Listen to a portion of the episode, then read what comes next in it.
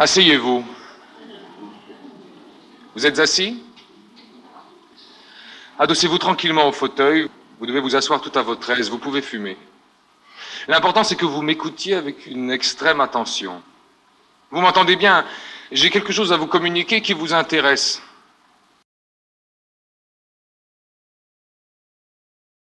Le texte que vous venez d'entendre n'est pas extrait de la pièce de Peter Hanke, Insulte au public, mais est bien antérieur, de près de 40 années, et est tiré du Manuel pour habitants des villes, qui n'est pas le premier recueil de Brecht, puisqu'il suit les sermons domestiques qui ont paru en 1927. Ces sermons domestiques, die Hauspostille, est sans doute le recueil le plus célèbre de Brecht, qui contient ses poèmes les plus connus, c'est la raison pour laquelle nous n'en parlerons pas ce matin,